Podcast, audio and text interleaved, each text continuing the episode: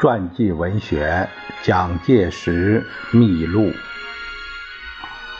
执笔谷葵二，编译木吉宇等，有事了不讲。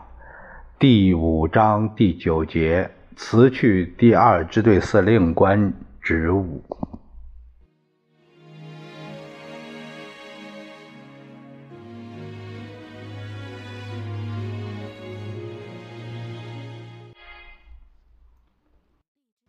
正在巴黎会议高潮之际的1917年2月19日，蒋介石撰拟了一篇为中国建军指标的废都裁兵役。这是鉴于中国内乱纷呈的症结在于对军阀代表的督军们穷兵黩武，为使国家安定，故而建议废止督军，重建兵制。要点是这样的。裁兵之法，当以征兵之制为则，使军队结为国家之军队，则国家对于军队当设军政鉴定会，以监督其军政；而以每省各选一本届最高而有声望之军官组织，凡关于增兵、裁兵、调兵、征兵以及其军费、军制。呃，处置军官诸问题，皆需由其鉴定会认可，可以后，陆军部方可咨请国会表决，而后由陆军部执行，则陆军部纯为军事执行机关。今以监督之权授之军政鉴定会，表决之权授予民意机关，执行之权付诸陆军部。庶人民有参与军政之权，而兵权则不为五人所专擅，则国家有永久和平之望也。在广东军方面，其最大的难题也正是军制没有近代化。举例来说。就像因籍贯之不同而形成的派系一样，这一点在广东军中就有以陈炯明为中心的广东东江惠州集团，以邓铿为中心的粤东集团，以许崇智为中心的福建集团，乃至影响革命浙军等区分。由于派系意识作祟，而妨碍到部队的领导统御。蒋介石。为其对此等现象有所改善，仍暂时耐心留在福建。六月间，接家属旧居厦门附近的鼓浪屿，精心研拟改革军队的具体计划。当时曾于六月二十一日曾致函参谋长邓铿，函中这样。呃，说自地组织支队以来，毫无整顿之气象，坐号享虚，人熟无粮，能不愧作？魁绝原因既有两端：现成部队既不能令自选将练兵，又不能如意整顿革新。平时或受抚巡，临战则不听指挥，意欲图更张，皆之横生。是以循因循至今日而不可收拾者一也。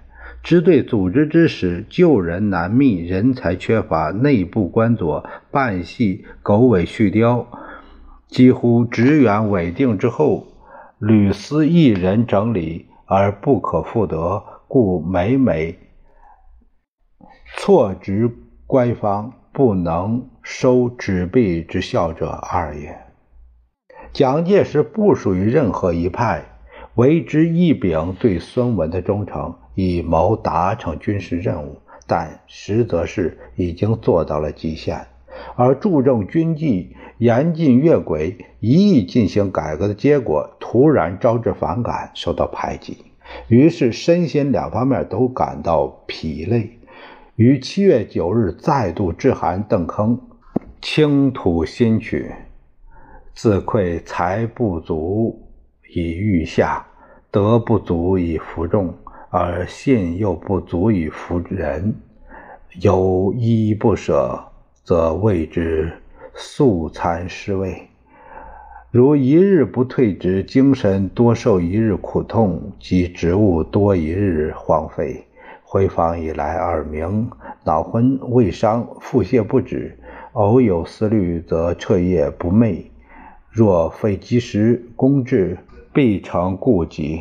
近日又有浙军关系，无论帝父善助张，双方浙军。皆不安心。